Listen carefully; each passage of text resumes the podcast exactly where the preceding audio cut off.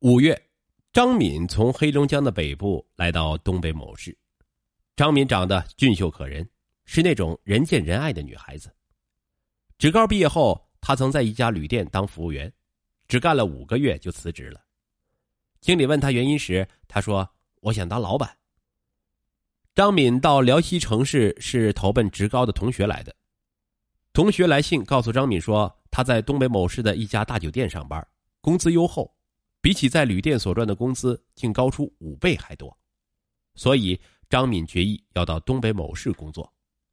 他踏上了南去的列车，找到了他的那个同学。同学显然言过其实，他不过是这家酒店的领班。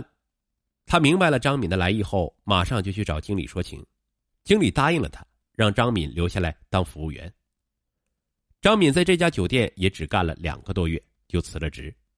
主要是他去过市内的几家歌厅考察，他发现有一家叫有名的歌厅，生意非常红火。它是独立一处的平房建筑改造的，不同于其他歌厅都聚在一起，又不似别的歌厅那么混乱。出入的客人们也都是道貌岸然的君子模样。张敏的老板是个风姿绰约的中年女性，她领着张敏参观了歌厅的环境。歌厅里面有六个 KTV 包厢。配置了先进的音响设备，还有为小姐准备的宿舍。张敏来到歌厅的第一天晚上，歌厅所有的包厢都已经满员，只有四号包厢还闲着。来了几波客人，都让老板以各种借口给打发走了。四号包厢是歌厅里最大最豪华的，收费价格也比别的包厢价高许多，而老板却轻易的放弃了它的使用。张敏有些疑惑不解啊。这时，张敏听到门口一片嘈杂声，老板热情的迎接了几位客人。随后，他听到呼唤自己和几个小姐的名字，他们走了出来。几个小姐都管其中一个人叫曾哥。曾哥并不英俊，但非常有气质，看得出来，这个曾哥是这里的常客，而且他也能猜测出这个人的身份肯定不一般。老板陪着他们来到四号包厢。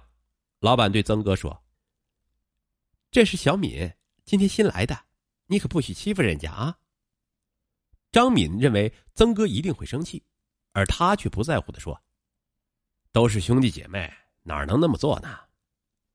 老板走后，他当仁不让的将张敏拉到自己的身边。一会儿的功夫，几个人便进入了角色，开始点歌唱歌，包厢里便莺啼燕转，歌舞升平。曾哥与张敏闲聊，问了张敏的姓名和身世，张敏如实的告诉了他。张敏又反问他的姓名时，曾哥很严肃的告诉他：“这是小姐不该问的问题，先生们出入这种地方都很神秘。”张敏正不知如何是好时，他却告诉张敏说：“他叫曾成，让他叫他曾哥就可以了。”张敏愉快的叫了一声：“曾哥。”与曾成在一起度过了张敏来到辽西城市最愉快的一个晚上。曾成离开时已经是午夜了，临走时他只给了每个小姐五十元钱的小费。张敏听老板说过，这里的小费都是一百元，陪的时间长了还要加倍的。他偷去了其他几个小姐的表情，发现他们不仅没有任何怨言，而且还都兴高采烈的送他们出来。他没敢言语。曾成附在他耳畔轻声告诉他：“第二天他还会来找他。”张敏只做了个模棱两可的表示。曾成走后，那些小姐才告诉张敏，他是老板家的亲戚，是个有着实权派的领导。这家歌厅开业之后，所以生意好，客人大多都是他带来的。这些回头客们又引来了新的客人，所以这个曾成在这家歌厅的地位不能小觑。第二天的下午，张敏陪了一波客人，她得到了百元小费，也使她真正见识了当个三陪小姐的难处。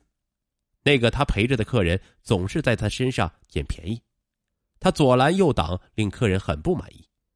这与头一晚上陪伴的曾诚比较起来，有着天壤之别。他观察其他的小姐们，却都是处事不惊、若无其事的样子。晚上，曾诚如约而至，带来了另一波客人。他又找了张敏作陪。有了下午那波客人做比较，他乖乖的坐在了曾诚的身旁。这一晚上，他歌唱的不多，大多时间都是在说着一些官话，间或唱几首歌。他们只待了一个小时就走了。张敏期待着曾诚能留下来。曾诚悄悄的说：“洗桑拿时，我再溜回来找你啊。”曾诚回来时又带来另外一个客人，因为事先没有预约包厢，曾成邀请张敏陪着他们出去吃烧烤。三个人到了烤肉馆，他们边吃边谈。张敏本来是不喝酒的，但拗不过曾成的劝说，便喝了起来。借着酒劲儿，他向曾成倾诉了内心的苦闷和烦恼。并说起自己远大的老板梦想，曾成却显得不以为然，说：“我见的小姐多了，刚做小姐时都是信誓旦旦的，而最后又有几个能兑现自己的诺言的？要么怎么说红尘不归路呢？”张敏不悦道：“哼，你瞧不起我？”曾成说：“哪能呢？”那个晚上的谈话让张敏心里产生了强烈的反响，张敏也从后来他所接触的形形色色的客人中变得更加成熟和老练起来，真正体会出世间的沧桑冷暖。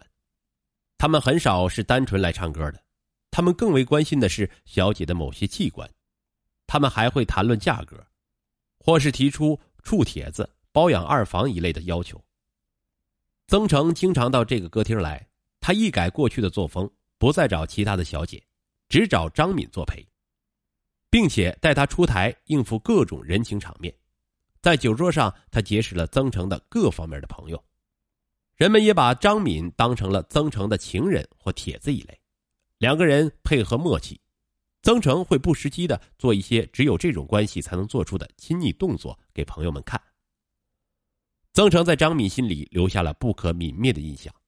她毕竟是一个刚刚走上社会的女孩子，她心里佩服曾诚的社会交往能力，曾诚成了她生活中的一部分。